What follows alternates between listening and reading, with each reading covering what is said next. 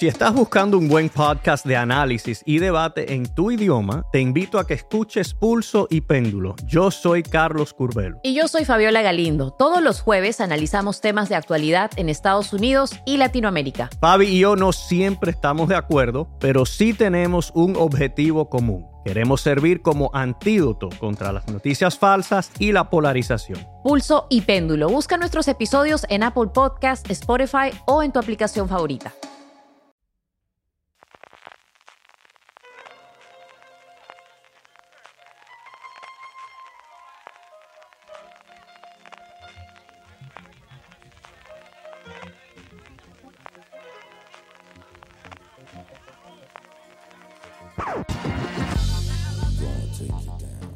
Bienvenidos a Streaming, el programa de Fuera de Series, donde cada semana repasamos y analizamos las novedades y los estrenos más importantes de las diferentes plataformas de streaming, canales de pago y en abierto. En el programa de hoy, nominaciones y más nominaciones. Se nos va la vida con las nominaciones de premios. Cerramos la galería Velvet por ahora y llega una de esas series que buscan ocupar el vacío de Juego de Tronos. Además, como cada semana, repasaremos las series más vistas por los lectores y oyentes de Fuera de Series a través de nuestros Power Rankings con muchas, muchas novedades, pero eso sí, la misma serie por tercera semana consecutiva en cabeza y terminaremos con las preguntas que nos envíe relacionadas con el mundo de las series de televisión. Yo soy CJ Navas y tengo conmigo a Francis de Rivia Arrabal. ¿Cómo estamos, Francis? Oye, me pega Francis de Rivia Arrabal, suena como un aristócrata guay, ¿no? ¿Ves, ¿Ves tú como al final poquito a poco le vamos a coger el sentido a la tontería esta de, de, cambiar todos los nombres? ¿Ves tú estas horadas? Esto no está nada mal. Arrabal, ¿cómo estamos? Madre mía, Pues- que de- de- necesitamos Navidad Pues ya, ¿eh? estoy un poco triste, CJ, no te lo voy a engañar. Quiero abrir el corazón aquí ante todos los oyentes porque esta semana han nominado a Espera, todo el este- mundo este para momento algo. Ana Rosa, este momento Ana Rosa no lo tenía yo claro. A ver, explícame. espera, espera, pon violines. No tienes. Pon, pon en esa mesa, pon violines, que tiene que haber alguna cosa por ahí en medio. Pues de mira, algo por ahí. De mientras, fondo ahí. mientras, mientras busco violines CJ, quiero hacer aquí una confesión a los oyentes. Eh, estoy triste, CJ, porque esta semana han nominado a todo el mundo para algo menos a mí, menos afuera de serie. Nosotros no nos han nominado a nada. Aquí está todo el mundo nominado menos nosotros. ¿Qué está pasando? Hombre, ¿Qué estamos a- haciendo a- mal? em, A, a ti no te digo yo que no, pero a. Bueno, ni a nosotros ni a Watchmen, ¿eh? mí- También te digo. Vamos a ver. A Marina Such, Alberto Rey y a mí nos nominaron para presentar la mesa de Juego de Tronos en la Guerreros Comic Con. Así que algo de nominaciones hemos tenido, ¿eh? Sí, pero mm, lo que te digo, eh, menos a Watchmen y afuera de series, pues, pues está aquí todo el mundo nominado. Menuda semana nominaciones que hemos tenido, madre mía. Los Critic Choice, los SAG Awards, los Golden Globes. Hemos tenido todas las nominaciones esta semana. Bueno, se nota ya la carrera de los Oscars, ¿eh? se va viendo la carrera de los Oscars y con ello empiezan todas las nominaciones que dan series de televisión, pero que también dan cine y al final, pues eso, esos Oscar, esa fecha, esa cita anual, pues quitando los Emmy, que son los puramente televisivos, pues la mayoría de premios sí que se, se concentran en esta apodada por la prensa y por la crítica como la famosa carrera de los Oscar, que suele empezar en octubre, que cuaja en noviembre y que a primeros de diciembre se empiezan a anunciar esas nominaciones de cara a enero, que son los Globos de Oro. Encima, este año vienen con los Reyes Magos, la noche del 6 de enero, eh, bueno, del 5 de enero creo que son los Globos de Oro y, y luego, y luego vendrán los Oscar. Efectivamente, como dice Francis, vamos a empezar hablando de, de nominaciones y además nos vamos a detener en los Globos de Oro porque como teníamos poquita noticia esta semana en Fuera de Serie, digo, pues mira, este va a ser el sitio donde hagamos la porra este año eh, para los Globos de Oro. Pero antes de ello, primero, Critic Choice. Estos son los premios de una asociación de crítica, no confundir con la TCA, que da sus propios premios en verano, que es la asociación clásica eh, que tiene los dos tours esos tanto de verano como de invierno. De hecho, el de invierno empezará dentro de nada, en el que las grandes cadenas americanas presentan ante los críticos americanos y, canadienses, en americanos en sentido amplio, ¿no? Del, del, continente norte de, de, América. Mm, Esos son los TCA, estos son unos premios distintos. Eh, ¿Qué podemos saber o, a grandes pinceladas estas nominaciones de los Critic Choice, eh, Francis? Pues como máximas nominados, quienes han liderado las nominaciones han sido fundamentalmente Así nos ven y Schitt's Creek. Así nos ven en la categoría de serie limitada con cinco, perdón, con seis nominaciones. Eh, Schitt's Creek en la, en la, categoría de comedia con hasta cinco nominaciones. Juego de Tronos, que en su última ocasión para participar en estos premios ha tenido un total de cuatro. Otra de, de las series que, que, han acabado, que han tenido su última temporada durante este 2019 que ya pues no podrán optar a estos premios en sus próximas ediciones ha sido VIP, que ha tenido una sola nominación para Julia Louis Dreyfus, una VIP que en su último año, en su última temporada sí que ha bajado el número de nominaciones. También un estreno reciente como Watchmen destacado. En los Critic Choice sí que ha conseguido hasta cuatro nominaciones, una de ellas como mejor serie de drama y otras tres para sus protagonistas como Regina King y los actores Tim Blake, Nelson y, Jane Smart en, en reparto y unos Critic Choice que, bueno, pues han tenido un poquito de cabida para todo. Ha estado The Crown, está The Good Fight, ha estado Succession, eso, se ha metido Watchmen, que ha entrado una cosita, una rareza eh, mayor al menos para el público español, porque la serie está inédita en España, como es David Makes Man en la categoría de, mm, de, drama, en la categoría de comedia, la mayor rareza que tiene es una que se titula Pen 15, una serie de Hulu de, comedia que también en España está inédita. Luego, pues lo más menos habitual, lo que habría que esperar, como Barry, Fleabag, The Marvelous Miss Maisel y eso, Schitt's Creek, que ha sido la serie de Pop TV que como que lo ha petado no CJ, que, que de repente entró en los Emmy y ha empezado a entrar en todas las nominaciones. Sí, la nominación de los semis al final fue un efecto Netflix y es que entró, eh, es una serie, como comentaba Francis, de Pop TV, una Pop TV que ha sido conocido por la crítica española, sobre todo por ser la serie, eh, perdón, la cadena que ha salvado día a día después de la cancelación en Netflix, que cogió este Schitt's Creek de Canadá, originalmente se metía allí, pero ya le hizo propio y sobre todo llegó a ese acuerdo con Netflix, que es pues quizás el efecto más reciente que vimos en su momento, por ejemplo, con cosas como Breaking Bad o como Riverdale, por ejemplo, también después de la primera temporada. Francis habla de dos series a las que yo les tengo muchas ganas porque la crítica americana ha hablado muy bien de ellas. La primera es este Davis Makes Man, que es una historia de adolescentes, de crecimiento de adolescentes, en el que el mismo personaje tiene mm, varios momentos o interpreta varias personalidades dentro del mismo, que tiene como curiosidad que se mete en la cadena de Oprah Winfrey. Mm. Oprah Winfrey tiene una cadena llamada OWN, aparte de ese acuerdo que tiene con Apple TV Plus, que está presentando de nuevo su eh, club de lectura con, bueno, el, con Tanehisi Codes en el primero de los, de los programas que ya están disponibles dentro de Apple TV Plus, pero tiene esa WN que ha decidido apostar por la ficción y este Big Mixman, del cual yo he oído hablar bastante, bastante bien, especialmente Alan Sepinwall en Estados Unidos. Y por otro lado, ese Pen 15 o Pen 15 o Penis, porque al final realmente lo que están haciendo ahí es un juego de palabras con ese 15, como si fuese una I y una S, que es una comedia muy curiosa porque las dos protagonistas son dos amigas que en un mundo de adolescentes, pero ellas son dos señoras de treinta y tantos años que simulan ser adolescentes y no se dan ninguna explicación. Y a partir de ahí es una comedia bastante desbarrada. Si antes te decía que la Sepinwall hablaba muy bien de ella, eh, normalmente Dan Fiber, que es el nuevo mm, gran, eh, bueno, el, jefe de, crítica de Hollywood, de Hollywood Reporter, es el gran defensor de esta Pen 15, que nuevamente está en Hulu y curiosidad, ¿no? El que todavía tengamos, hablábamos recientemente, ahora que estamos haciendo el repaso de todas las series, el otro día el top lo comentábamos, la cantidad de series que nos llegan, especialmente americanas, Francis, pero cómo todavía siguen quedando algunas, mm, incluso en plataformas, ¿no? Que al final dice, bueno, la de ON podría ser, pero incluso una serie de Hulu que nos sigue faltando que llegue a España. Sí, sí, sí, sí. Hay, bueno, básicamente HBO ha estado trayendo muchas series de Hulu, Stars Play también ha estado trayendo alguna.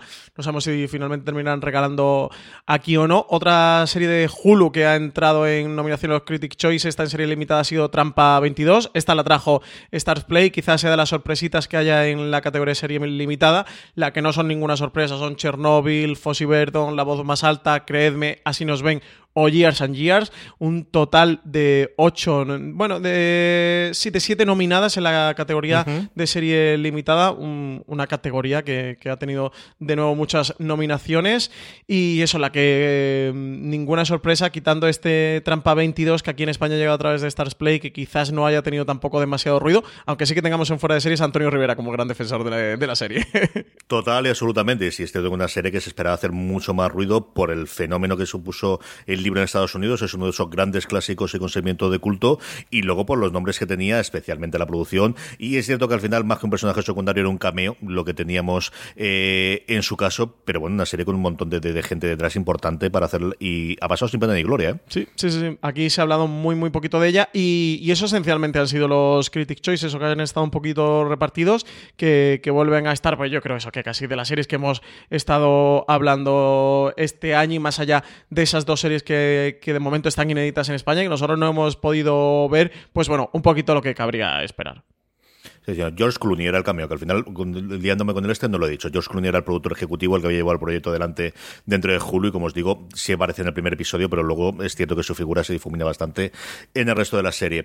También teníamos nominaciones, lo adelantaba antes Francis, de uno de los sindicatos, esta carrera de los Oscars, que lo que tiene es muchísima parada intermedia con nominaciones, sí, de, premios, sobre todo de los sindicatos que posteriormente van a votar los Oscars. Ha sido el turno del sindicato de actores, el de guionistas todavía lo tendremos un poquito más adelante. Aquí todas las categorías son actorales, Francis, y tenemos, bueno, pues nuevamente un poquito de reparto de lo que esperábamos y a mí sí que me ha alegrado muchísimo ver a Billy Crudup como The Morning Show, que me parece que es el gran descubrimiento de la serie de Apple Sí, un The Morning Show que, que ha estado muy reconocido en los SAG. ¿eh? Al final parece que es la serie de Apple que ha destacado, la que va en cabeza de toda la producción. Un octavo episodio del que se está hablando muy bien, un episodio del que se está hablando maravillas como uno de los mejores episodios del año. Desde luego el reparto se está colocando bien en los diferentes premios. Ahora luego iremos a los Globos de Oro, donde The Morning Show también ha conseguido representación. Aquí comentabas tú a Billy Crudup. Eh, también Steve Carrell ha conseguido entrar en la categoría Mejor Actor. Tiene dos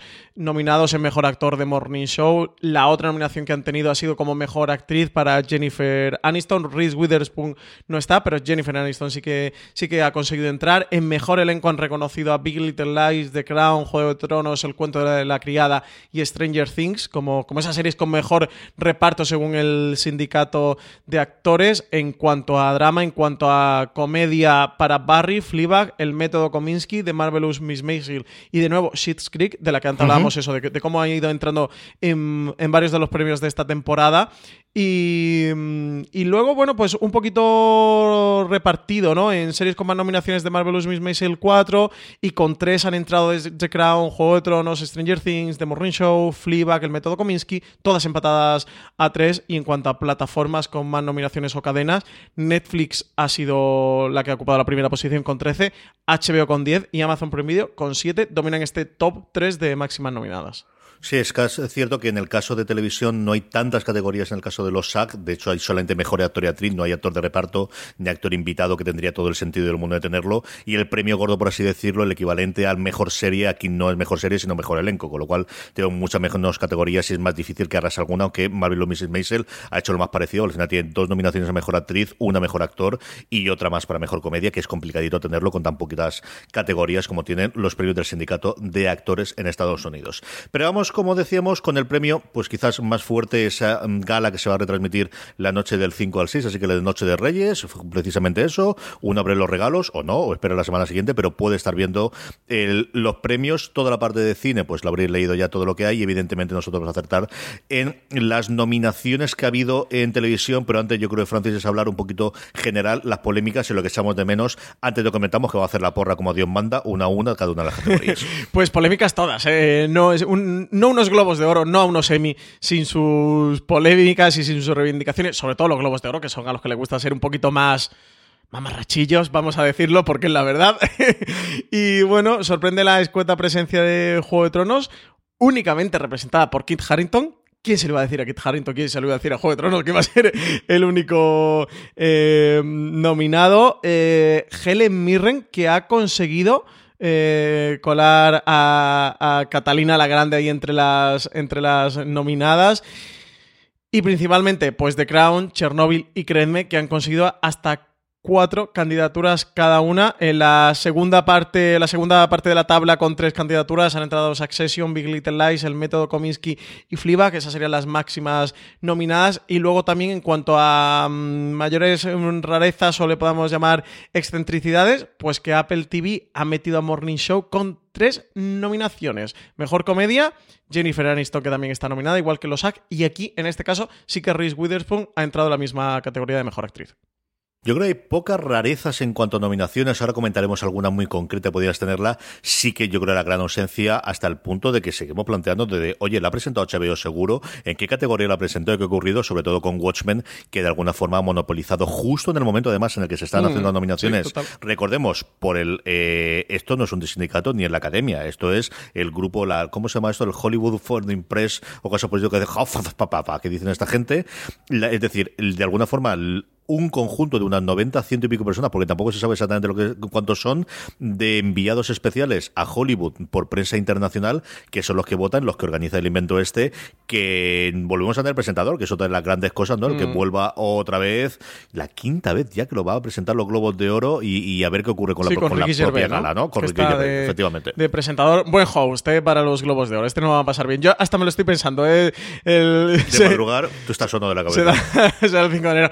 Hombre, Yo, tú sabes que me pone un Ricky Gervais eh, y, yo ahí que voy, yo no me lo suelo perder. Sí es curioso de Watchmen porque además con una protagonista como Regina King, que el año pasado ganó el Globo de Oro, Globo. con una serie mm, mm, de la que no se habló tanto, que no, estuvo, que no tuvo tanta presencia como, como lo ha sido Watchmen desde luego, un tanto extraño todo lo que ha ocurrido con la serie, que, que no haya colado a ningún actor, teniendo a James Smart, teniendo a un Tim Blake Nelson que se sale, eso que han estado nominados en otros premios, teniendo una Regina King que se sale, teniendo una serie que, que está entrando en las listas de lo mejor del año, que algunos de sus episodios, sin duda el sexto, pero que he visto alguno más de, de, Watchmen que se ha colado en la lista de mejores episodios del año. Desde luego, la ausencia es notable. A mí particularmente me hiere, me lo tomo como un ataque personal de, lo, de la HFPA, que es como se llama la asociación esta, me toca como un ataque a mi persona y un ataque a los recaps que tú y yo estamos haciendo, CJ de Watchmen, que se nota que no se lo han escuchado porque no se han enterado de qué va esta serie, no, no,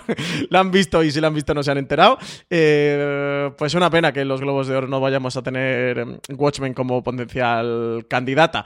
Que hombre, que no nos faltan series buenas, ¿eh? que tenemos por ahí a The Crown o a Succession en mejor serie de drama, si es que le van a presentar a mejor serie de drama, o si le van a presentar a mejor serie limitada, que creo que por ahora sería lo normal, la falta de renovación pues hombre, que se enfrentara contra un Chernobyl, pues es mucho Chernobyl, está por ahí Fossi Verdon, está la voz más alta, está Creedme, quizás Trampa 22 sea la más flojita o la que menos aspiraciones va a tener la categoría. Yo creo que aquí es difícil que no se lo lleve Chernobyl en mejor serie limitada, pero mira, con Watchmen hubiera sido una competición dos trenes eh, chocando y en mejor serie drama, pues eso, con un The Crown o con un Succession también sería muy complicado. Desde luego, las categorías como siempre disputadas, ¿eh? los Globos de Oro otra cosa no, pueden tener su, su notita excéntrica, pero disputadas sí que están las categorías porque cada año eh, la cosa o tiene muy buen nivel o directamente va mejor.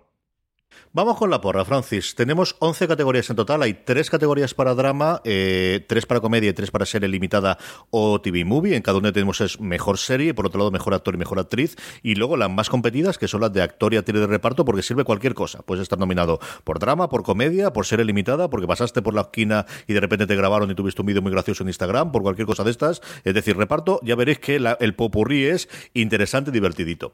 Vamos a empezar por drama si quieres. Vamos a hacerlo en orden inverso. Hacemos actriz, actor y luego es mejor serie, y así tenemos siempre como mejor serie en cada una de las categorías. La voy leyendo yo, eh, das tú un poquito de vueltas, eliges y elijo yo después siempre. Pero elegimos con el corazón o con, o con, el, con la bola de cristal tú elige con lo que quieras. Si pierdes, te diré que habrás elegido y habré ganado yo. Y si no habré dicho es que yo, dije lo que tenía que ser. Yo soy muy de decir la del corazón y la de la de la, del tarot. Tú di una, no empieza a decir dos que son las 25.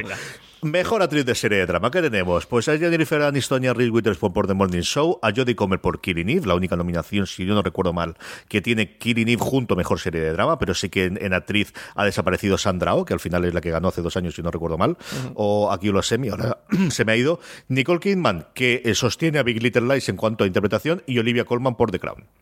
Pues yo me voy a quedar con Olivia Colman por The Crown CJ. Soy, sabes que soy muy Olivia Colman, ¿eh? Soy muy team Olivia Colman y está fabulosa. La tercera temporada es que, bueno, The Crown en sí es una joya, pero es que Olivia Colman tenía el reto de, una magnífica interpretación de Claire Foy. Y oye, es que Olivia Colman es mucho Olivia Colman, así que yo sin duda se lo doy a ella y con un poquito, con una cuota de un 15% por su interpretación en la segunda temporada de Fleabag. Yo, si tuviese que votar aquí, Jennifer Aniston. Yo creo que se puede hacer una campaña bastante, bastante apañada del primer gran papel de Jennifer Aniston después de Forense, cambiando y atreviéndose a hacer un personaje ni glamour. Si estás buscando un buen podcast de análisis y debate en tu idioma, te invito a que escuches Pulso y Péndulo. Yo soy Carlos Curbelo. Y yo soy Fabiola Galindo. Todos los jueves analizamos temas de actualidad en Estados Unidos y Latinoamérica. Fabi y yo no siempre estamos de acuerdo, pero sí tenemos un objetivo común. Queremos servir como antídoto contra las noticias falsas y la polarización. Pulso y péndulo. Busca nuestros episodios en Apple Podcast, Spotify o en tu aplicación favorita.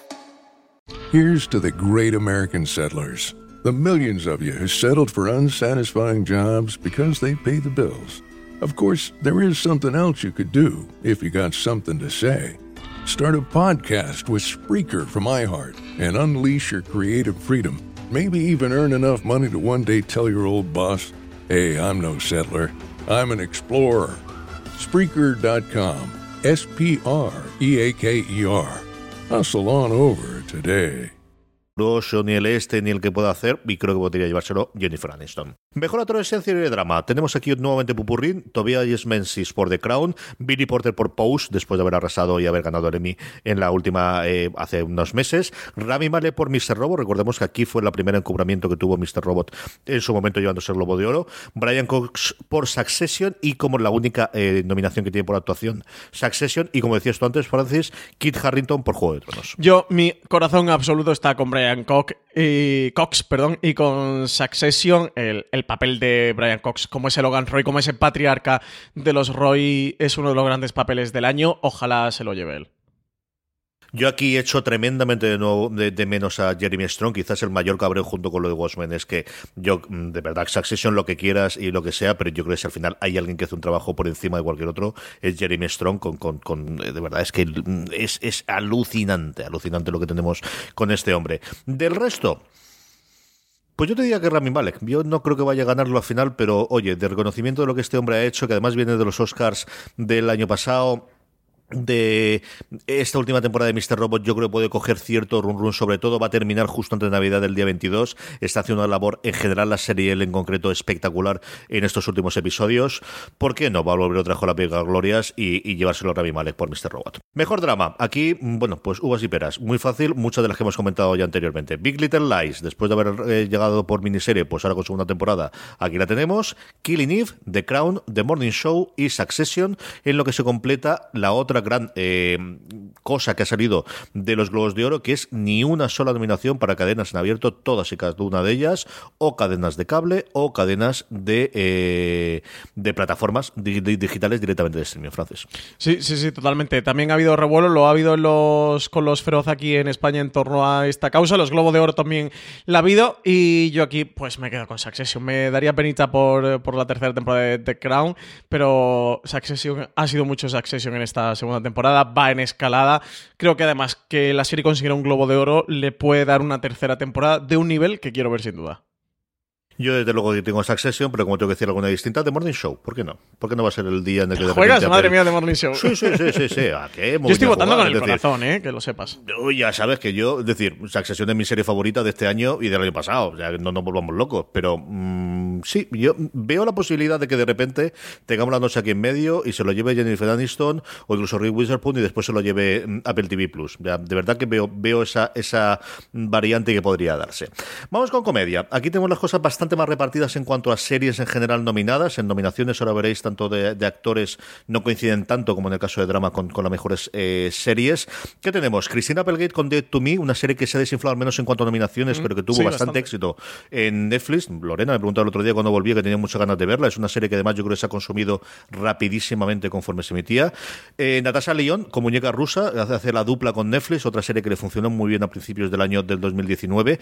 Eh, Russell eh, Brosnahan por The Mrs. Maisel, una las series adoradas por, la, por los premios en los últimos años. Kirsten Dunst por ese llegar a ser Dios en Florida, que se emitió en Showtime en Estados Unidos y que ha tardado un porrón de tiempo para ser 2019 hasta que le estrenó Movistar Plus. Y por último, pues la que al final está la, la ganadora en todas las quinielas, la mujer de moda en Hollywood en el último año, Philly Waller-Bridge, evidentemente por Fleabag. Pues aquí no hay ningún futuro posible en, en, todas esas realidades en las que se puede diversificar la historia de la humanidad, en la que Phoebe Waller-Bridge no vaya a ganar el Globo de Oro a Mejor Serie de Comedia. Si fuera poco porque ya se lo merece, con el espectáculo que puede dar esta mujer en los Globos de Oro, o sea, no se van a resistir a dárselo. Así que yo apuesto a tope por Phoebe Waller-Bridge. Yo creo que no hay ninguna posibilidad que se lo vea otra, pero como tengo que decir otra, diré Rachel Brosnahan, que al menos ya lo ha ganado y además va a extender su temporada ahora, con la renovación, que luego comentaremos estas cosas, bueno, por decir otra, pero yo coincido contigo. Yo creo que este es el cierre y el broche de año al año de, de Philly Waller Bridge, y cuando se estrene Bond, pues ya veremos a ver qué ocurre con su carrera de aquí adelante cuando se estrene una nueva serie en HBO el año que viene. Mejor actor en serie de comedia. Nuevamente, volvemos a tener mucha variedad aquí. Eh, ben Platt por The Politician, para alegría y regocijo especialmente de Álvaro Nieva. Paul Rudd por ese Vivir Contigo Mismo, que hemos comentado muy poquito, pero que tiene Netflix y que yo creo que se habrá visto razonablemente bien, como siempre hace las cosas por Rudd. Bill Hader por Barry, quizás lo más conocido. Michael Douglas por el método Kominsky, de nuevo. Y una pequeña alegría que me ha llevado, Remy Youssef, que no es el mejor actor del mundo, pero bueno, en fin, si nomina a otra gente que es peor actor todavía, ¿por qué no va a nominarlo a él por Rami, la serie de Hulu que aquí ha traído Star Play? Uh, fíjate que aquí no lo tengo muy claro en el mejor actor cómico. Yo te diría que Bill Hader creo que el año pasado se lo llevó, ¿verdad? Yo creo que sí. Y. mm, ah, no, no, no, se lo llevó Michael Douglas. El año pasado se llevó el Globo de Oro Michael Douglas. Pues mira, eh, entonces este año se lo lleva Bill Hader. Creo que Bill Hader es muy corriente de este tipo de nominaciones de premios. Sí que veo a Bill Hader ganándolo sin duda. Y oye, mira, me gustaría. Sabes que no soy el más fan de Barry, pero creo que sin duda se lo merece. Está también haciendo trabajos en, en dirección. Creo que en guion él también está. O sea que, que creo que sin duda gran parte del éxito de, de Barry le toca a él porque está tanto detrás como delante de la pantalla. Así que mira, ojalá se lo dieran a él.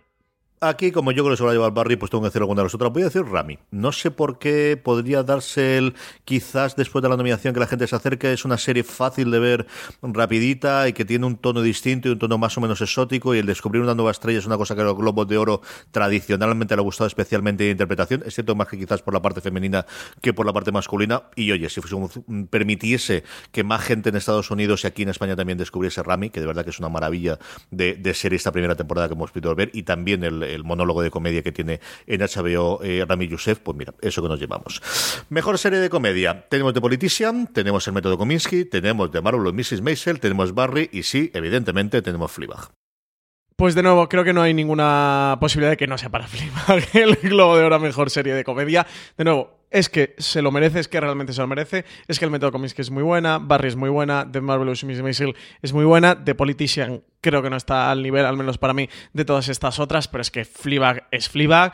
Eh, Phoebe Waller-Bridge ha dicho, es verdad que puede que para que no le den más la turra, pero que no va a haber tercera temporada de Fleabag, al menos en muchísimos años. Mm, dudo que los Globos de Oro se queden sin marcar en su placa con letras doradas eh, en- dentro de, de sus mm, premiados galardonados a lo largo de la historia una serie como Fleabag. Sí, yo estoy contigo también. Por decir otra, sabiendo que además no está VIP, que ha sido totalmente olvidada por, por las nominaciones, es la otra gran olvidada. Lo que pasa es que nos hemos centrado en Watchmen, que se nos olvidó que terminó también esta temporada VIP y que entraba entre los Globos de Oro. Eh, me quedaría con Barry, pero yo coincido contigo. Yo creo que no hay ninguna posibilidad de que esta gente no quiera hacerse la foto de Philip Waller Bridge con los Ya dos estatuillas, una en cada lado y, Y que con se la botella de champán. Y que se cualquier otra. Sí, yo creo que es bastante, bastante complicado. Serie limitada o TV Movie. Tenemos como actriz, pues dos nominaciones para Creedme, Mary Weber y Catherine Dever, una nominación para The Acta Joy King, eh, Helen Mirren por Catalina la Grande y Michelle Williams por Fossey Verdon. Pues ojalá Michelle Williams, que la adoro sobre todas las cosas en general y en Fossey Verdon como Gwen Verdon en particular, su papel es espectacular, así que voy a apostar por ella.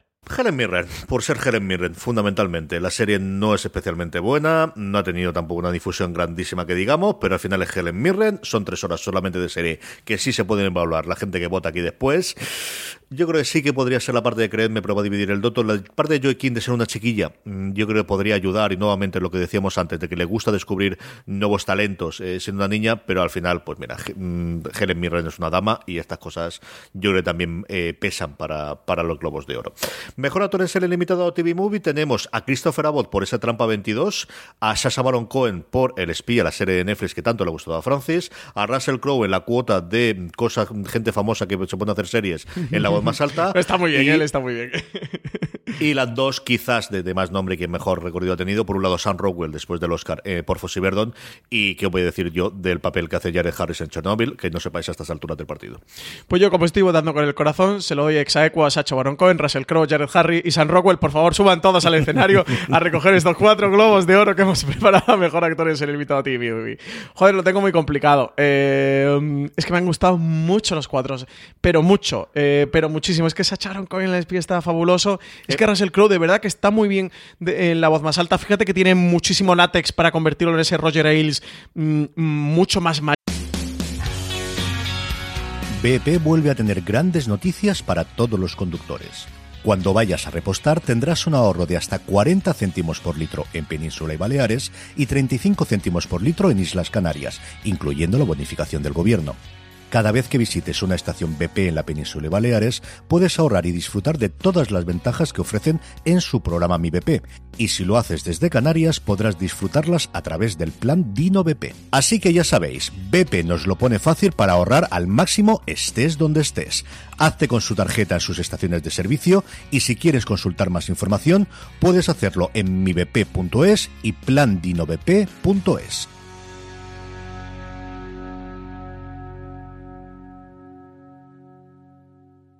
mayor que él y, sobre todo mucho más gordo de lo que de lo que es Russell Crowe. ¿Qué vamos a decir de Jared Harris en Chernobyl y Sam Rockwell como Bob Fosse? Lo comentamos en el de mejores series eh, del año de la semana pasada, que hago spoiler, tengo a Fosse Verdon ahí metida, y es que consigue imitar la voz de Bob Fosse. Es que tiene la voz de Bob Fosse, es que te cierra los ojos, eh, te tapas los ojos eh, y es Bob Fosse. no lo sé, CJ, los cuatro no puedo elegir, lo siento. Ah, pues yo Jared Harris, ya que no me dejas ahí en medio, yo creo que este es el premio que debería llevarse Jared Harris y, culminar eh, bueno, pues el, año de Chernobyl y de ese descubrimiento y de que sí existen miniseries que de repente pueden aparecer, hombre, no de la nada, tampoco es que lo hiciesen con cuatro amigos y con una Steadicam, o sea, que, que, que pasta se gastaron en Chernobyl, pero que al final, pues mira, no era una serie de luego que entras en las genieles para ser una de las cuatro o cinco series más comentadas del año. Mejor serie limitada, la propia Chernobyl, Trampa 22, Fossi Verdon, La Voz Más Alta y Creedme, Francis. Pues eh, Chernobyl es Chernobyl y considero que es mejor Chernobyl, pero mi corazoncito para Fossi Verdon está ahí. Pues si tú tiras por ahí, yo tiro por Chernobyl. Si hubiese elegido Chernobyl, hubiese tirado por Creedme, porque creo que puede haber una pequeña mm, comentario y, llevarle a Duvernay después de, cómo funcionan los semi, que eso lo llevasen. Pero eso al final me tengo que quedar con una, yo creo, la, la serie limitada de este año, igual que en comedias Fleabag, en serie limitada es Chernobyl. Sí, pero es Creedme, no así nos ven, ¿eh? Ojo, cuidado. Mm, no, que la de Duvernay es así nos ven. Se me ha ido la cabeza. Sí, pero créeme, yo creo que también tiene mm, un cierto discurso de cómo ha ido la parte política y cómo ha ido el movimiento que puede ¿eh? funcionarle. y tiene las nominaciones a Miri Weber. Ahora iremos con, con, reparto, como también está, que la cosa más me extraña que está Tony Colette, que yo creo que tiene la misma importancia como detective a partir del segundo episodio. Pero no, sí tienes razón tú que he salido yo, pero al final yo creo que este es el año de Chernobyl. Es que es otra de las ausencias notorias de estos Globos de Oro. Sin duda, es que no esté así, nos ven. Que yo, de nuevo, es de mis tareas pendientes eternas. Llevo todo el año diciendo que tengo pendiente ver así nos ven y he prometido verlo en Navidad, pero desde luego es de las grandes ausencias eh, que esté Trampa 22 y no esté así nos ven, me explota la cabeza con estos globos de oro. Eh, vamos con actor de reparto en serie, en serie limitada TV Movie, o como os decía antes, mm, stories de Instagram que pasaban por allí, que era interesante, no ha aparecido y también la premiábamos. Aquí, pues, pues flipa. En fin, Alan Arkin por el método Kominsky bueno, pues actor de reparto, pues será actor de reparto. Andrew Scott por Fleabag, que tiene de reparto lo que yo te cuento en la segunda temporada de, de Escribar. Henry Winkler por Barry, podría llegar a aceptarlo por, por, la personalidad que tiene Barry en la serie que se llama Barry. Vale, podemos tenerlo. Kieran Culkin por Succession, pues nuevamente es de reparto.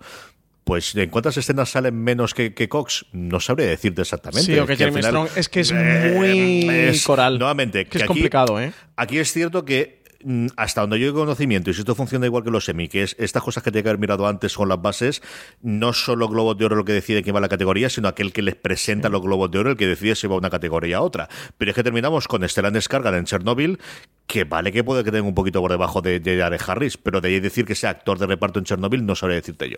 En fin, que estos son los cinco nominados, Francis. sí, esto de las presentaciones, para quien no lo sepa que esté menos metido en el tema premios, como tú dices, lo proponen las cadenas y las cadenas suelen proponerlo de manera estratégica para, para meter más nominados. Entonces, bueno, ponen a quien creen que tiene más opción en el principal, porque todo el mundo quiere llevarse el de actor principal, y luego quien crees que a lo mejor si lo metieras en principal podría perder, pero que en de reparto sí que puede ganar, pues te lo llevas a reparto. Y ese puede ser simplemente el motivo por el que, por ejemplo, Jeremy Strong, si lo hubieran metido en de reparto, pues a lo mejor, o si a Brian Cox no lo hubieran metido en principal y solo metes a Jeremy Strong, no hubieran dividido votos y sí que hubiera estado Jeremy Strong nominado. Al final también es un punto estratégico de con cuántos vas, porque todo el mundo quiere tener dos nominados, o sea, más de un nominado, dos, tres, pero sabes que al final también puedes dividir votos. Entonces al final es un asunto estratégico por eso que es que en series que son con repartos tan corales, es que es muy complicado. Es que realmente en, eso en Chernobyl, es que en, Succession es complicado. Pero bueno, yo aquí... Eh, Hot Priest es Hot Priest y Andrew Scott a tope, pero mi Kieran Culkin de Succession, mi, Roman Roy, eh, es mi Roman Roy. Es que posiblemente sea mi personaje favorito del 2019, o sin duda con el personaje que más me he reído y que mejor me lo pasado en todo 2019. Y eso, mira que Hot Priest, ese, el personaje de, Andrew Scott, es una maravilla de personaje. Pero Roman Roy. Y además Roman Roy, sobre todo Kieran Colkin, en esos últimos tres episodios de la segunda temporada, que cambia totalmente la personalidad del, personaje, hace algo parecido a lo que hace Jeremy Strong durante toda la temporada, que te dice, leche, que este chaval no solamente hace las risas, de verdad a mí me impresionó los últimos tres episodios. además, si has visto Waco, que Kieran Culkin tiene un personaje muy importante dentro de Waco, muy, muy, muy importante, es uno de los miembros de la secta de los Davidianos, cuando lo ves como Roman Roy es como este chico ha tenido que ir mucho al psicólogo porque el desdoblamiento de personalidad lo tiene que llevar fatal. Son las antípodas ambos personajes. Es que hay gente que es muy buena actora, es muy buen actor. Eh, Andrew Scott, no hay ninguna posibilidad de que esto no se flipa. En fin, esta es una que Francis ha decidido perder el solo. porque vamos a hacerle? Actriz de reparto en serie, serie limitada o TV Movie. Aquí está la que tiene que perder, lo que es Meryl Streep, la que todo el mundo le hubiese dado todos los premios antes de que esto se estrenase. Y a partir tenemos Tony Collette por Creedme, que es, bueno, pues eso, Patricia Arquette por The Act, que en fin, al final es la historia de una madre y una hija. Ella es la madre, la hija está nominada como mejor actriz y la madre está como actriz de reparto. Emily Watson por Chernobyl y Elena Mohan Carter por The Crown. Emily Watson por Chernobyl. Su papel me parece una maravilla, tanto lo que representa dentro de la serie como, como lleva el pulso Emily Watson. Yo me quedaría con ella. Yo creo que aquí los globos se van. les va a costar muchísimo el, resistirse a darle a Meryl Streep su primer premio como eh, por, por, una serie de televisión. Así que yo creo que aquí sería Meryl Streep por Big Little Lies. Y Elena Bohan Carter como la princesa Margarita. Está espectacular. y ¿eh? Tony Collette está muy bien. Y Patricia Arquette está muy bien. Y todo lo que tú quieres. Pero de verdad que yo creo que aquí tiraremos por, por Meryl Streep, sinceramente. Muy bien, pues eh, aquí tenemos a las porras, haremos después el tally y cuando lo tengamos a partir de la madrugada del 5 al 6 de enero, pues eso, justo después de, para el streaming de esa semana, Francis y yo contaremos al final cómo han funcionado los premios y evidentemente quién ha ganado, quién ha perdido y quién ha acertado más de cosas. Antes de ir con las plataformas, Francis, una noticia que no por menos esperaba, porque conocíamos un poquito los intríngules de cómo estaba Marvel por dentro, de quién, de ese pulso de poder desde hace mucho tiempo de Kevin Feige y el nuevo orden establecido en Marvel a partir del universo cinematográfico y del, del poder que tenía Marvel Studios, eh, no por menos esperada, como digo, menos importante. Y es que Marvel Televisión, esa otra división, la que se encargaba, por un lado, los acuerdos con Netflix para montar Marflix, por otro lado, el que montó en su momento Agentes de S.H.I.E.L.D., el que tenía todas esas series que hemos ido comentando en julio en su momento, desaparece y al final, pues eso, Kevin Feige, dueño y señor de los designios audiovisuales de Marvel, de aquí al futuro, que hombre, en pocas mejores manos puede estar también el Marvel. ¿eh? Absolutamente, sí, una noticia que casi quedábamos por sentado, una noticia que llevaba tiempo cociéndose y era eso, que esos estudios de Marvel Televisión, que como tú comentabas, CJ han desarrollado las series superheroicas de Marvel en la última década bajo la supervisión un tanto errática de Jeff Loeb, no va a seguir funcionando como mm, hasta ahora. Esto, evidentemente, no significa que la ficción televisiva de la compañía vaya a desaparecer, sino que es un reajuste en la estrategia general que van a desplegar para los próximos años, algo que ya intuíamos después de las últimas presentaciones de Disney, porque mm, el plan que hizo Kevin Feige del la cuarta fase del universo cinematográfico de Marvel incluía ya las series de televisión. Las series de televisión aparecían dentro de ese mítico ya eh, timeline de, Marvel donde va colocando las películas con los próximos estrenos. Como os comentaba, Kevin Feige va a ser el responsable, evidentemente, de, esta mm, mm, división que se forma un Kevin Feige que se pone al frente de todo esto, eh, con un 2020 en el que tienen por estrenar The Falcon and the Winter Soldier, que va a ser la primera serie, la serie que va a abrir mecha dentro de Disney Plus para el universo de Marvel, que luego vendrán otras tantas como WandaVision, Loki, What If o Hawkeye. Y nada, pues sello de Marvel Studios, sello de Kevin Feige, todo esto se fusiona, todo esto se une. CJ, yo sinceramente creo que son malas noticias para Jeff Loeb y muy buenas noticias para el resto de la humanidad. Sí, que al final a que le afecte el empleo, pues no le hará ni puñetera gracia, pero desde el visto desde el punto de vista externo y más sabiendo todo lo que lo he ido comentando Feige en alguna de las presentaciones, últimamente en la Comic Con de, de, de Sao Paulo y el resto de vamos a tener personajes que salgan en las películas y que vaya después a la serie, de la serie vaya a las películas. Es decir, esos intentos continuos que se hacen de que el universo... Si estás buscando un buen podcast de análisis y debate en tu idioma, te invito a que escuches Pulso y Péndulo. Yo soy Carlos Curbelo. Y yo soy Fabiola Galindo. Todos los jueves analizamos temas de actualidad en Estados Unidos y Latinoamérica. Fabi y yo no siempre estamos de acuerdo, pero sí tenemos un objetivo común. Queremos servir como antídoto contra las noticias falsas y la polarización. Pulso y péndulo. Busca nuestros episodios en Apple Podcast, Spotify o en tu aplicación favorita. Have you ever felt depressed about work only to have your dad be like, Why are you so down? So you told him you hate your job, and he said, Well, you better talk yourself out of it. And then you thought, Hmm, I love to talk. I could host a podcast. And then you went to Spreaker from iHeart and started a podcast and got good at it, then monetized it, then quit your boring job, then told your dad, Thanks for the advice. And he was like, Well, that's not what I meant, and I don't understand what a podcast is, but you seem happy, so that's great, kiddo. You ever do that? Well, you could. At Spreaker.com. That's S P R E A K E R. Ask your dad. You actually don't. Eh, vaya más allá, que lo intentaron con la Torre Oscura, que recordemos se intentó también en su momento entre Vengadores y eh, agentes de S.H.I.E.L.D. y le dio muchos tumbos, pues no lo mismo cuando tienes en mando, pues al final el productor posiblemente más importante de los últimos 10 años en Hollywood. Y yo creo que no me quedo atrás, es decir, eh, mm, no creo que haya nadie que tenga el poder de levantar a día a día de un proyecto, de traer talento tanto delante como detrás de la pantalla de hoy, como Kevin Feige, y que además tenga esa receta del éxito, que si no todas las películas han sido éxitos, al menos nos, nos transmite que todas las sido y se han quedado ahí por eh, Thor Dark Wall y cosas similares que no han sido evidentemente el resto de, de los exitazos que han tenido otras películas, pero esa sensación de, de Marvel no puede hacer nada mal, Marvel estrena lo que estrene, todo el mundo ve al cine, Marvel es suficiente reclamo para absolutamente todo. Y esa es una sensación de no puede hacer nada mal, sencillamente alucinante, a ver qué ocurre con esta fase 4 una vez que los Vengadores eh, y del final de Endgame batiendo todos los récords, Francis. Sí. A ver qué tal, a ver cómo funciona mm, todo esto. Desde luego aquí que todo el movimiento con Disney Plus ha debido de pesar, que las series de Marvel nunca hayan terminado de funcionar especialmente bien.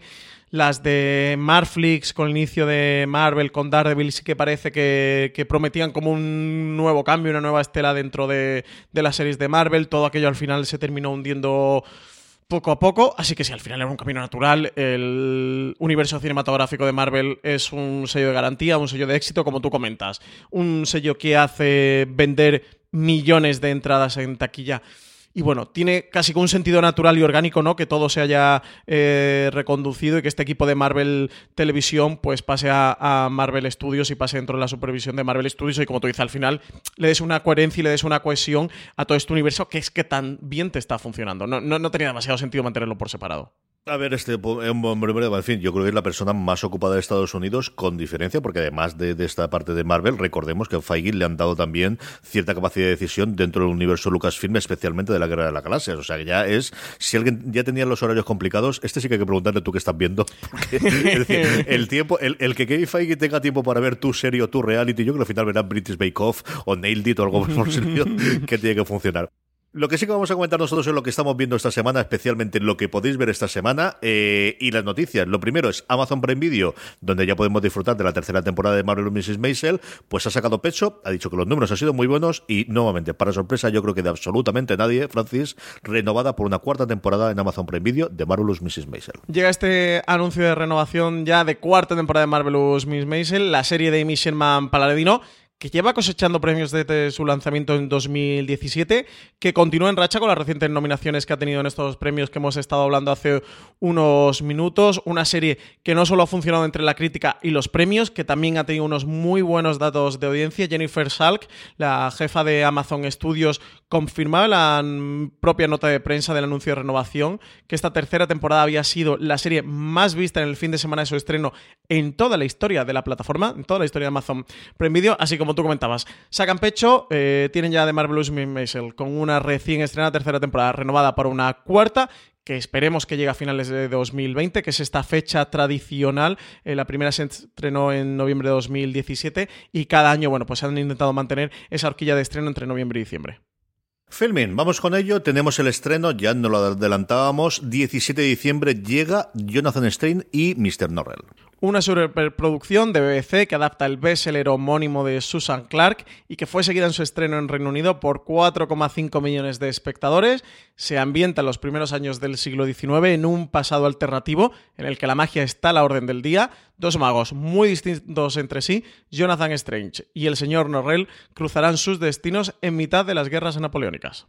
HBO España, bueno, pues tuvimos la presentación, como os comentábamos la semana pasada. Eh, esta semana nos comentaron algunos de los estrenos que va a tener durante el 2020 y sobre todo Miguel Salvat nos habló de la producción propia y especialmente de Patria. Iremos hablando y lo que tuvimos, también nos pusieron por ahí en medio algunas imágenes. Sabemos el estreno y lo primero que sabemos es un prometedor e inquietante tráiler de El Visitante, Francis. Tenemos este tráiler de una serie que se va a estrenar en HBO España el 13 de febrero, producción de HBO, es una adaptación de la novela homónima de Stephen King que sabríamos que, perdón, que sabíamos que iba a llegar a España. La serie se centra en la investigación del escabroso asesinato de un niño en un pueblo de Georgia, un crimen del que Terry Maitland, el personaje interpretado por Jason Bateman, parece ser el claro culpable, pero cuyo proceso se va a poner a prueba eh, y los detectives al frente, comandados por Ralph Anderson, que, está interpretado por Ben Mendelssohn, bueno, pues mm, intentarán ver qué está ocurriendo alrededor coso y encontrarán que, que está rodeado de circunstancias misteriosas e inexplicables. Y este es el visitante con un, con un tráiler mm, entre lo inquietante y, que deja entrever ¿no? en los valores de, producción y una serie sin duda que, la coloca en el mapa ¿no? de estos primeros estrenos de 2020. Creo que se convierte en una de las series que vamos a estar esperando con, ganas para poder ver. A ti es que te ponen Jason Bateman y claro, todo mejora, francés. Ya, ya eh, es lo único que me echa para atrás, fíjate. Fíjate que, fíjate lo que te digo, que lo único de todo, que, me da un poquillo de repelús estrenar a Jason Bateman, porque además, por si fuera poco, y lo dicen como honor, eh, está dirigiendo alguno de los episodios. ¿Qué te pareció, Patria? ¿Qué te pareció alguna de las cosas internacionales que nos mostraron allí en Madrid? Pues vimos primeras imágenes de Patria, unas primeras imágenes eh, muy crudas, eh, realmente crudas, que nos muestran una patria, esta adaptación de la novela de Fernando Aramburu, que seguramente, eh, por lo que vimos, eh, si te metes a adaptar esta novela es para hacerla tal y como, por lo que hemos podido ver, que ha sido un tráiler al que no han llamado tráiler, pero que es un tráiler. Eh, imágenes, o son muy poquitas imágenes, enseñaron un par de vídeos más de caracterización de personajes, de valores de producción.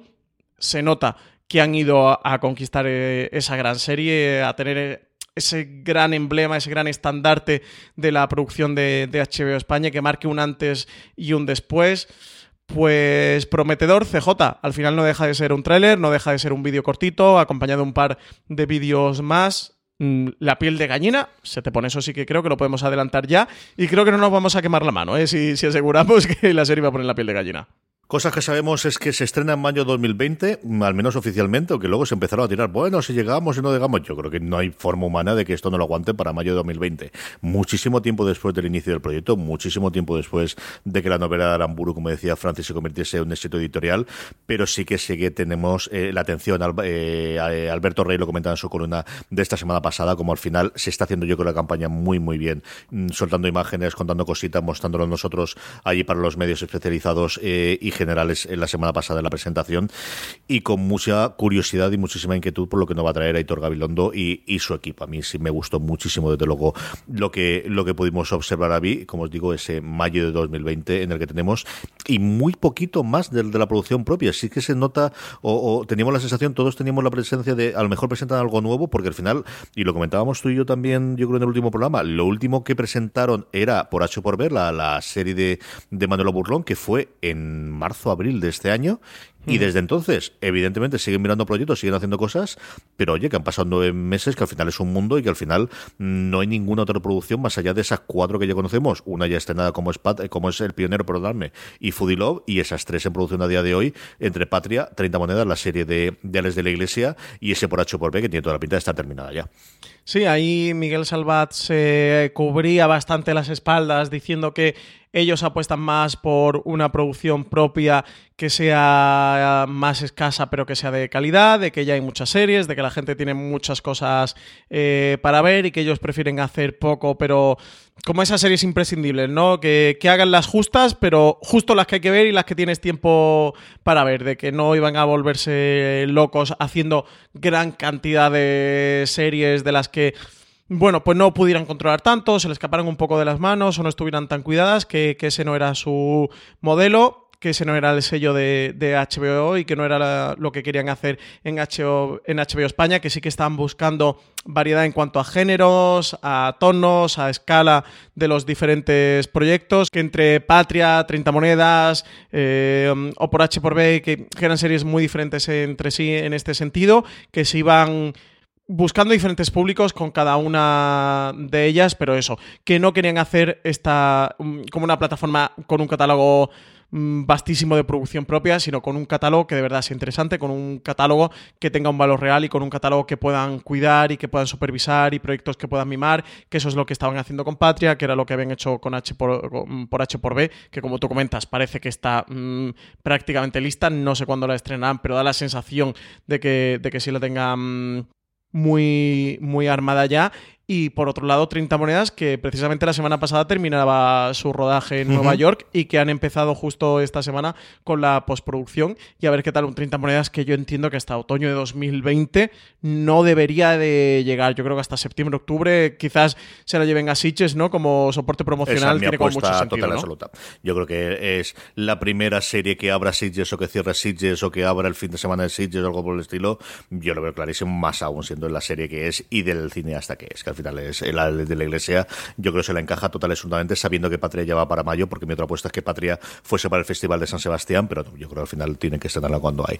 Mucha cosa internacional también, tuvimos Territorio Lovecraft, que yo creo que es una de las series que espero muchísimo, de verdad la novela, mm, buscaros el, este territorio, es como se llama aquí, el Lovecraft Country, se estrenará a primeros de año con Jordan Peele en la producción, a ver si esta realmente sí que va bien la traslación del terror de, de Jordan Peele, que yo creo que sí, por lo que leía la novela. Es una novela que además es muy episódica, muy de cada uno de los episodios es una historia distinta que se pueda adaptar por un episodio concreto. Creo que puede, de verdad es una de las series en las que yo confío para primeros de año que puede funcionar muy muy bien. Pero tenemos un montón de novedades más, por antes que podemos ir comentar, aunque la tendremos después cuando conforme se vayan estrenando. Sí, tenemos Rank, que es la siguiente serie de televisión de Phoebe Waller-Bridge, que la va a hacer en HBO, la siguiente después de Fleabag. Tenemos Avenue 5, que es esta nueva comedia de Armando Giannucci, que tiene una pinta sensacional, pero absolutamente sensacional. Está La Conjura contra América, que es la nueva serie de David Simon, Industry, que es la serie esta en la que Lena Dunham se ha metido lleno en las luchas de poder de una empresa financiera y luego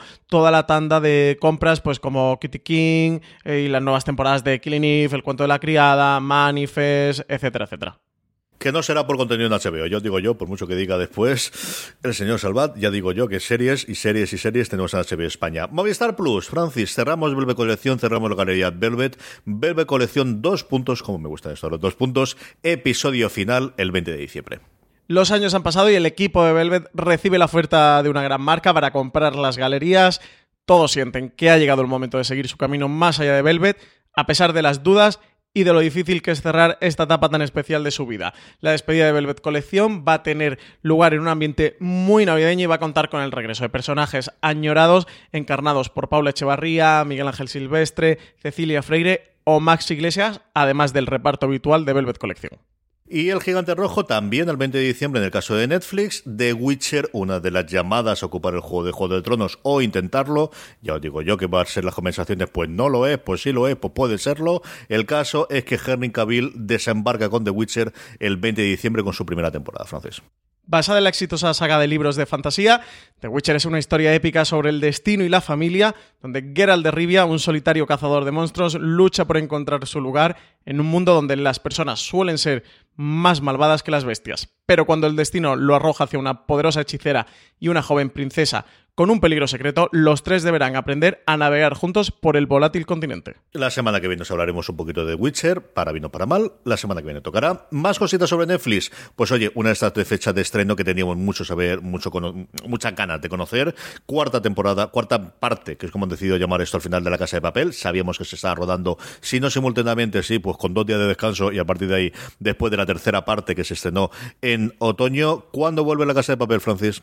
Pues sí, aquí la gran noticia es que la vamos a ver el, viernes 3 de abril, es cuando se va a estrenar, viernes 3 de abril de 2020, que va a continuar lo que, lo que ocurre durante la tercera temporada. Al final esta tercera parte, ellos han empeñado en llamarle parte porque Antena 3 la estrenó en dos tandas, siendo realmente una temporada, y cuando la subieron a la plataforma, sí que el estreno internacional lo hicieron como una parte 1 con esa primera tanda y a los seis meses o a los tres meses o algo así, subieron esa parte 2 y han decidido mantenerlo así. Pero bueno, realmente esta tercera y cuarta parte pueden formar una única temporada. De hecho, eso, mm, el final de la tercera parte es un corte total, un cliffhanger absoluto, un giro hacia lo que va a acontecer en esta parte 4, que tenemos muchas ganas de ver, que no va a hacer el año, recordemos que se estrenó en julio de 2019 la parte 3 y eh, la parte 4 va a ir a abril, así que nada, llega unos mesecitos antes de un año que siempre se agradece siendo la casa de papel y con el cliffhanger que nos dejaron, ¿eh? por ahí entre medias. Cosa curiosa y es que Netflix va a llevar la historia de Spotify, sí, sí, de Spotify a una serie. Pues van a contar eh, la historia del exitoso servicio de música en streaming de origen sueco, va a tener su propia serie. En este caso, pues da el salto eh, Spotify de la música al vídeo, aunque vas a seguir dentro de una compañía de streaming, va a contar la historia a través de una serie limitada que va a dirigir Per Olaf Sorensen, el director de Quicksand. Se va a basar en el libro Spotify Untold de los periodistas Sven Carlson y Jonas un apellido que os prometo que no me siento capacitado para pronunciar sin irme al hospital. Y el señor Jonas, ya está.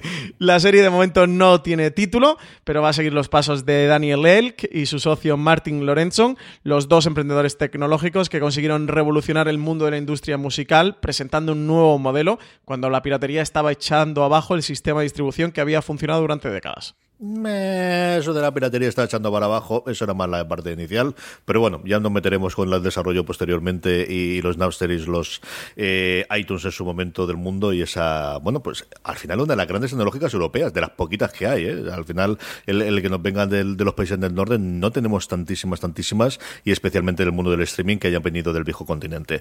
Dos sesiones de trailer rápida, Francis, la primera eh, con aroma a cisne negro, Spinning Out.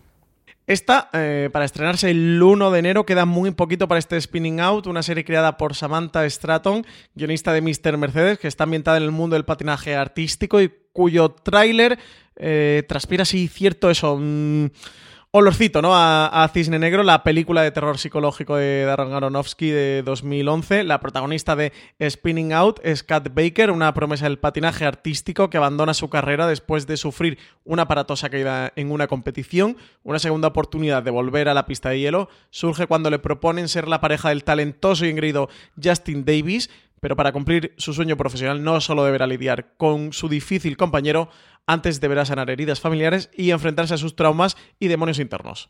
Y tres días después, el 4 de enero, nos va a llegar la serie de los eh, creadores de Sherlock, adaptando de nuevo una de las grandes figuras míticas de la literatura mundial, la última adaptación audiovisual de Drácula.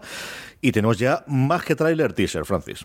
Han reconfigurado la historia de Sherlock Holmes en la serie de Sherlock. Ahora Mark Gatiss y Steven Moffat harán lo propio con otra historia muy popular. Esta va a ser la del Conde Drácula, 123 años después de la publicación de la novela gótica de Bram Stoker y 28, sí, 28 años de la película protagonizada por Gary Oldman y Winona Ryder, será el actor danés Claes Bang quien se va a meter en la piel y los colmillos del icónico vampiro en la miniserie Drácula. Esta versión va a estar coproducida entre BBC y Netflix.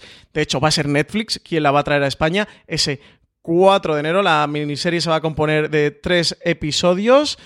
Y va a seguir, pues, esta historia que comienza en Transilvania en 1897 y que llegará hasta las batallas con el descendiente de Van Helsing. Madre mía, 28 años, qué jóvenes éramos. Francis, ¿qué recomendamos de todo lo anterior? Pues yo de todo lo anterior me voy a quedar con, The Witcher. Tú sabes que yo, una saga de fantasía épica me da picorcito. Esta no me puedo resistir. Yo, Jonathan Strange y Mr. Norrell, que se me escapó en su momento cuando se estrenó, aquí tuvo un pase muy rápido, creo recordar, por Canal Plus o por Movistar Plus cuando se estrenó. Eh, la trae filming eh, por primera vez en España. Pero se, ¿no le llegaron a traer nunca absolutamente nadie? Es que le pregunté a filming. Yo recordaba algo de Canal Plus de su época, le pregunté a filming. Al menos de filming me dijeron que la traen ellos por primera vez a España, ¿eh? Pues posiblemente fuese así. Pero se lo tuve que confirmar. A mí me sonaba lo mismo, exactamente lo mismo que tú. Yo recuerdo el éxito que tuvo la novela, desde luego, en. Si estás buscando un buen podcast de análisis y debate en tu idioma, te invito a que escuches Pulso y Péndulo. Yo soy Carlos Curbelo. Y yo soy Fabiola Galindo. Todos los jueves analizamos temas de actualidad en Estados Unidos y Latinoamérica. Fabi y yo no siempre estamos de acuerdo, pero sí tenemos un objetivo común Queremos servir como antídoto contra las noticias falsas y la polarización. Pulso y péndulo. Busca nuestros episodios en Apple Podcast, Spotify o en tu aplicación favorita. Have you ever felt depressed about work only to have your dad be like, Why are you so down? So you told him you hate your job, and he said, Well, you better talk yourself out of it. And then you thought, Hmm, I love to talk. I could host a podcast. And then you went to Spreaker from iHeart and started a podcast and got good at it, then monetized it, then quit your boring job, then told your dad, Thanks for the advice. And he was like, Well, that's not what I meant, and I don't understand what a podcast is, but you seem happy, so that's great, kiddo. You ever do that? Well, you could. At Spreaker.com. That's S P R E A K E R. Ask your dad. You actually don't. Eh, Aquí en España se vendió un montón, funcionó muy bien. Yo creo que recordar que la tenía en casa de mi padre. Yo creo recordar que mi padre la compró. Empecé a leerlo un poquito, me gustó de lo, lo que estaba narrando. En fin, que por fin Filmen la va a traer en España, como decía Francis. Estaba yo equivocado y podremos disfrutar de ello. Una miniserie que le funcionó también muy bien en su estreno en Inglaterra. Vamos ya con los Power Rankings, vamos ya con las series más vistas de la semana por nuestra querida audiencia. Unos Power Rankings que hacemos semana a semana mediante una encuesta que os colgamos en fuera de series.com. Como siempre os digo, la forma más sencilla de que os acordéis de que estamos publicando una encuesta que podéis en 5 o 10 segunditos responderla es que os unáis a nuestro grupo de Telegram. Telegram.me barra fuera de series, ahí con por un lado, podéis hablar con más de 1.100 personas diariamente sobre series de televisión y además, cuando colguemos la encuesta, nada, en cuestión de 5 o 10 segundos nos ponéis las tres series que más os han gustado la semana pasada. Así es como hacemos estos Power Rankings. Unos Power Rankings que arrancamos con una entrada nueva. Regresa con su tercera temporada de Marvelous Mrs. Maisel. La serie de Amazon Prime Video se queda en el puesto número 10 del Power Ranking. Y novena posición por una auténtica incombustible. Esos son los Peaky Blinders, esa legión de seguidores de Peaky Blinder, serie disponible en España a través de Netflix. Que nada, que vuelve a entrar en nuestro Power Ranking, novena posición. Uno de los estrenos actuales de HBO, ensobrecido evidentemente por Watchmen, es la señora Fletcher, una señora Fletcher que entra en nuestro Power Rankings directo al puesto número 8. Y séptima posición para Ricky Morty, que ya ha vuelto de nuevo después de su parón por acción de gracias. Baja dos posiciones, pero nada, aquí está nuestro Power Ranking entre las 10 series más vistas de esta semana. Otra de las comedias que también ha sido olvidada por los premios es Silicon Valley, pero no por nuestros lectores. Silicon Valley entra directamente con su última temporada ya, disponible en de España, al puesto número 6. Y quinta posición, no me lo puedo creer, CJ, no me lo puedo creer. A los Roy no los derrota nadie. Succession sigue en el Power Ranking de fuera de series y encima subiendo tres posiciones con respecto a la semana pasada. Algo estaremos haciendo nosotros bien y algo estaremos hablando de Succession, como también estamos haciendo bien, especialmente Valentina Morillo, que la gran defensora de cómo está evolucionando la serie Apple TV Plus, The Morning Show, sí señor. Apple debuta en nuestro Power Ranking, se queda punto a punto de entrar en el podium. The Morning Show entra directa al puesto número 4 después de, como decíamos, ese parece ser, porque no ha llegado todavía, os lo prometo, maravilloso octavo episodio del que podéis leer en fuera de series de, .com el artículo de Valentina Morillo. Yo me quedé en el sexto, eh, porque tenía un pequeñito atraso, pero tengo muchas ganas de llegar. Morning Show ha ido creciendo, ¿eh? Eh, Al principio estábamos ahí con ella un poquito reticentes, pero desde luego la serie ha ido mejorando bastante. Pues tercera posición, CJ en el podio, The Crown, de Netflix, que baja una posición con su tercera temporada, pero ahí sigue, ¿eh? La reina siempre en lo más alto. Y es porque sube un puesto y le recupera del segundo lugar de nuestro Power Rankings La Materia Oscura, la otra gran serie actual eh, como en, en cuanto a superproducción de fantasía en HBO España. Y primera posición, como no podía ser de otra manera, como nos tomaríamos como un ataque personal si esto no fuera así. No quiero meter presión a ningún votante, a ningún lector y oyente de fuera de series. Watchmen, primera posición, serie disponible en HBO España. CJ, que se nos ha acabado hoy lunes Watchmen. Eh, ahora mismo cuando estamos grabando este programa aún no hemos visto ese noveno y último episodio. Esperemos que último episodio de primera temporada y no último episodio de Watchmen para siempre, porque no nos han confirmado todavía lo de segunda temporada. A ver si con el final de la primera, pues oye, cae el anuncio de renovación por una segunda temporada. Sí, señor. Y terminamos como siempre con las preguntas de los oyentes, unas preguntas que nos hacéis llegar a través de las redes sociales, donde nos podéis encontrar como fuera de series en todas y cada una de ellas, en Twitter, en Instagram, en Facebook y también en esa pequeña encuesta con la que hacemos el Power Rankings que comentaba previamente. Os dejamos siempre un hueco para que os escribáis, como el Conde de Montecristo, no sabemos si desde la cárcel o no, pero os escribe y nos dice, hola, esbeltos caballeros, muy bien, muy bien, muy bien, muy elaborado esto de los de los agradecimientos del principio, me parece que está Van muy bien. evolucionando, ¿eh? Sí, sí, no sí, sé si te estás dando cuenta que está viendo una a evolución. favor, muy a favor de estas entradas, como tiene que ser. Hola, esbeltos caballeros. Vais a hacer un top de las mejores series de la década, del último lustro. Creo que serían ambos tops de gran utilidad. Por favor, seguir así. He recomendado vuestro podcast por lo menos a 10 o 12 personas. Pues, querido Conde, muchas gracias. Difundir la palabra, que siempre está bien. Francis, top de la década tenemos en la web. Sí, señor. Pues sí, tenemos, tenemos tanto top de la mm, de las mejores series de la década en la web como eh, también lo va a ver en, en podcast, ¿eh? Atentos a la cadena de, de podcast de, de Fuera de Series, que, que también va a haber un, un, top. Ah, va a llegar a, por la semanita de Navidad, como regalo de, de, Navidad, va a llegar el top de las mejores series de la década. Así que eso, lo tendréis disponible tanto en, en la web de toda la reacción, tenéis la votación que ha hecho cada uno de los miembros de Fuera de Series y al final ese cómputo general. No vamos a decir cómo ha quedado cada una para no hacer spoiler, pero también tendremos un podcast donde, mm, donde debatiremos y comentaremos estas mejores series de la década. La verdad es que es un top muy chulo ¿eh? de, de, hacer. Y nada, lo de que nos haya recomendado 10 o 12. Fantástico. Me parecen pocas, ¿eh? Con de Montecristo, de nuevo. Yo no quiero meter presión. Pauto que te recomienda 10, no pero... digas pocas. No, esto es lo que hay que hacer. Esto es lo que hay que hacer es compartir todo lo que Pero muchísimas gracias, ¿eh? Sí, señor persona favorita ya para mí del universo. Jesús Egea Montero nos pregunta, Francis, ¿por qué se valoran las series españolas que se emiten en abierto? ¿Cuáles son vuestras favoritas? Joder, pues buena pregunta. Yo creo que entre el seriéfilo general ha habido una época en la que se han podido minusvalorar. Creo que es algo que ha cambiado en los últimos años.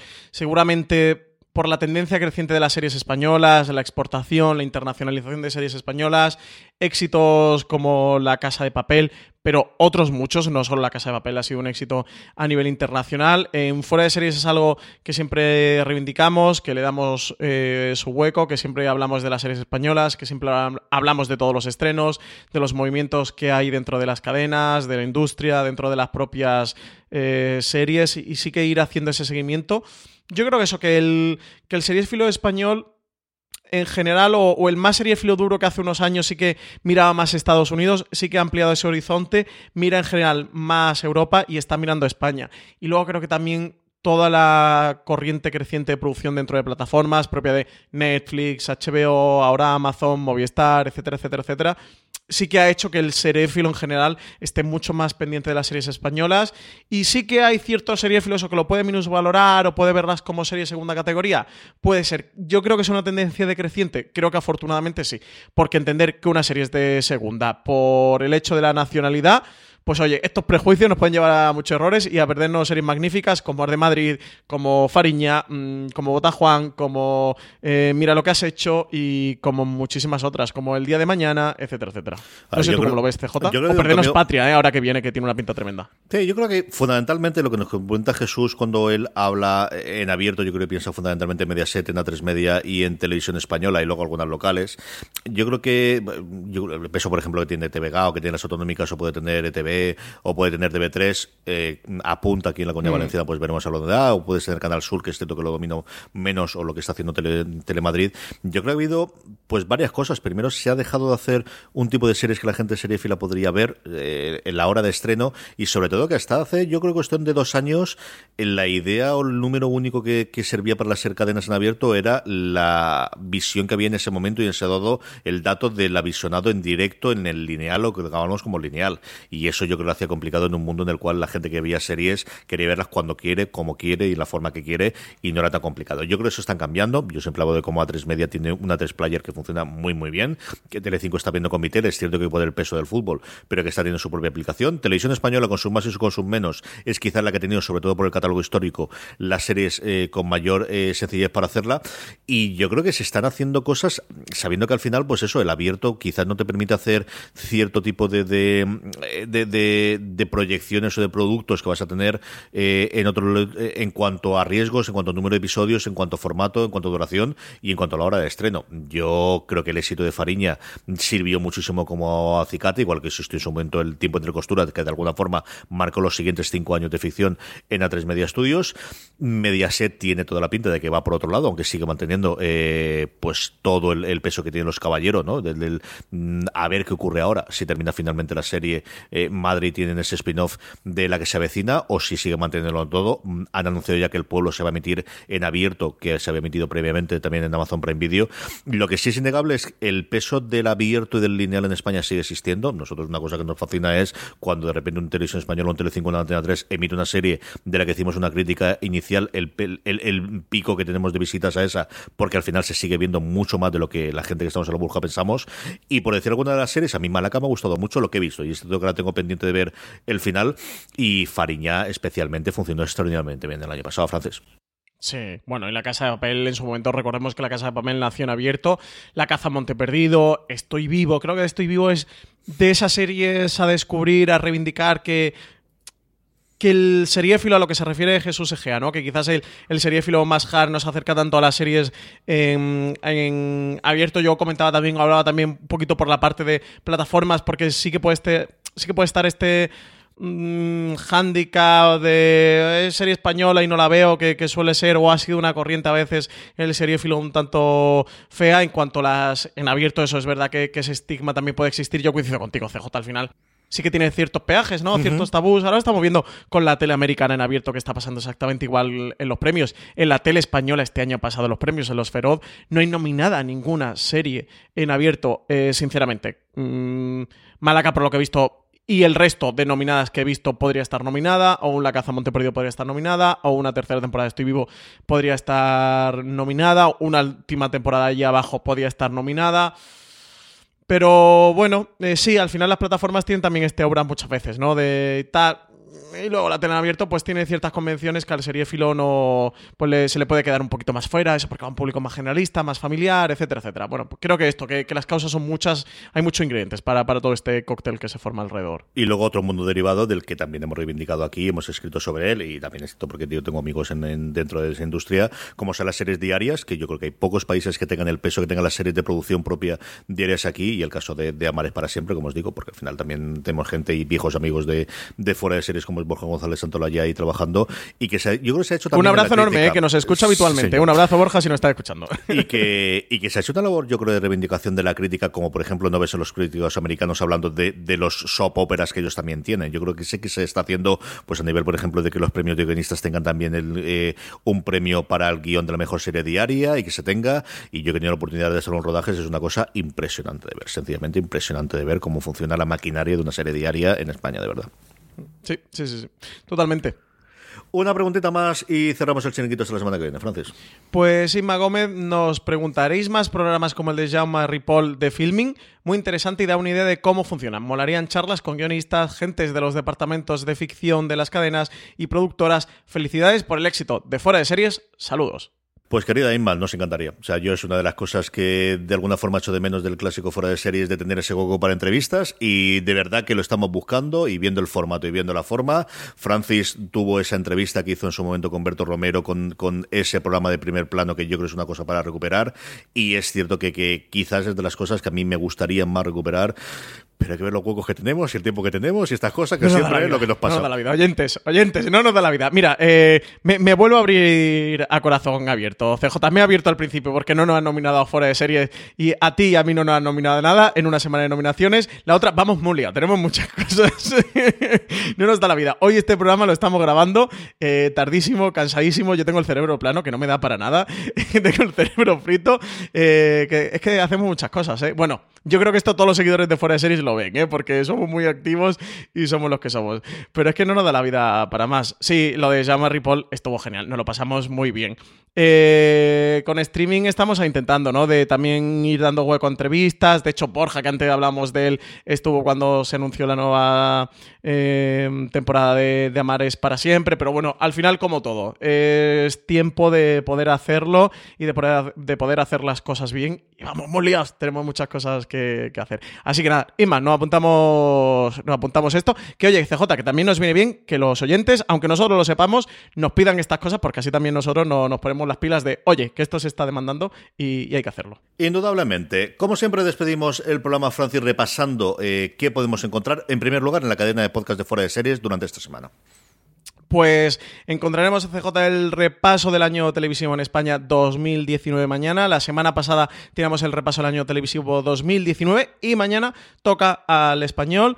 Tendremos el miércoles último recap CJ, me da pena también decirlo, último recap de Watchmen del noveno episodio. Y tendremos el tercero de Vikingos, el podcast oficial. Recordad que os podéis suscribir en cualquier plataforma, que no está dentro del canal de Fuera de Series, que tenéis que buscarlo nos escuchéis en Evox, en Apple Podcast, en Spotify, en cualquier reproductor de podcast, Vikingos, el podcast oficial que estamos haciendo ese recap semana a semana, episodio a episodio con la serie de Vikingos, una serie que se emite los martes a las 10 y 5 de la noche en Canal TNT y nada, el miércoles a primera hora ya lo tenéis disponible para poder escucharlo si lo habéis visto eh, la noche anterior en TNT.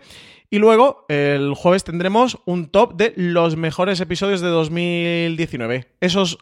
Mm, esas joyitas, ¿no? Esos, esos episodios que, que- que han sido la excelencia durante este 2019. Esos episodios que recomendamos, especialmente si estáis viendo la serie o estáis en ello. Y oye, y si no la estáis viendo, pues que quizás no os deberíais perder.